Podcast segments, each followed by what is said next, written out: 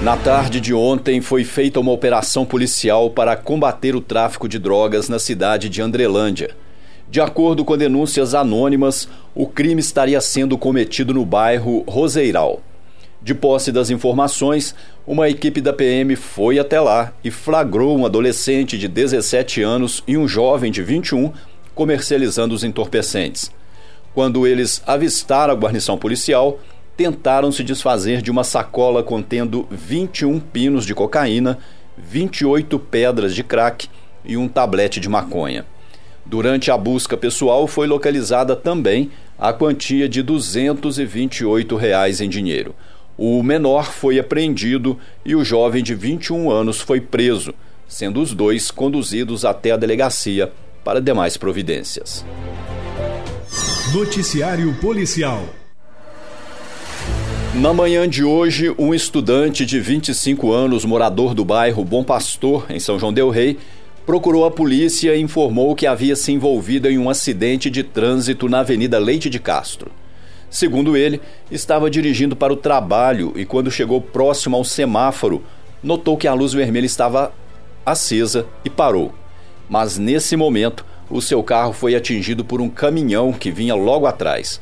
O motorista do caminhão, um homem de 37 anos, morador da cidade de Tocantins, Minas Gerais, entrou em contato com a vítima e repassou seus dados e os dados da empresa onde trabalha para que fosse feito o boletim de ocorrência. Com o impacto, o Ford Fiesta que o estudante dirigia teve amassamento e afundamento da tampa do porta-malas e danos na pintura do para-choque traseiro. Ele decidiu formalizar a situação para buscar medidas de seguro e também medidas judiciais, caso seja preciso em Boabas. Uma mulher de 30 anos de idade solicitou a presença da polícia em um apartamento situado na rua João Jacó, no centro de São João Del Rei. Ela informou que no local funciona o alojamento de uma empresa de odontologia e que divide o espaço com outro cidadão de 39 anos. E este cidadão informou a ela através de uma ligação que o apartamento havia sido vítima de infratores que invadiram o imóvel e levaram objetos que estavam no seu interior. Quando a solicitante chegou para verificar, viu que os ladrões haviam levado do seu quarto duas televisões de plasma 32 polegadas, além de sapatos e roupas. O trabalhador de 39 anos que divide o imóvel informou à polícia que quando chegou para almoçar por volta das 11h30 da manhã de ontem, abriu a porta de baixo do prédio com a chave e ao chegar no apartamento, viu que a porta estava apenas encostada.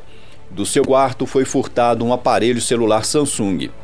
A vítima disse ainda que está na cidade há apenas quatro dias e não soube apontar suspeitos. O dono de uma loja próxima fez uma consulta às imagens das câmeras de segurança e viu que um casal entrou e saiu do local várias vezes no período entre 3h40 e 4 e 3 da madrugada. Nas imagens pôde ser visto um homem carregando um embrulho grande, provavelmente as duas televisões, e a mulher continuou no local e pelas filmagens parece que ela tem as chaves do apartamento, uma vez que ela abriu a porta da frente sem dificuldades e não havia nenhum sinal de arrombamento no imóvel. As vítimas foram orientadas quanto aos procedimentos a serem tomados. Noticiário Policial na tarde de ontem, a Polícia Militar foi acionada para atendimento de uma ocorrência de acidente de trânsito na BR-494, no município de São Tiago.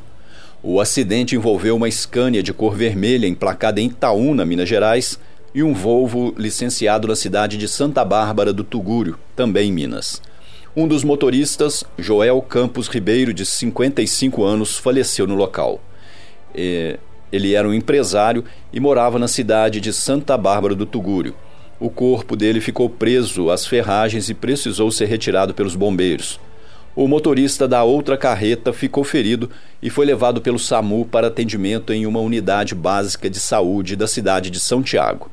O motorista sobrevivente disse à polícia que estava chovendo na hora do acidente e que, em uma curva, se deparou com outro veículo que havia perdido o controle e invadiu a contramão.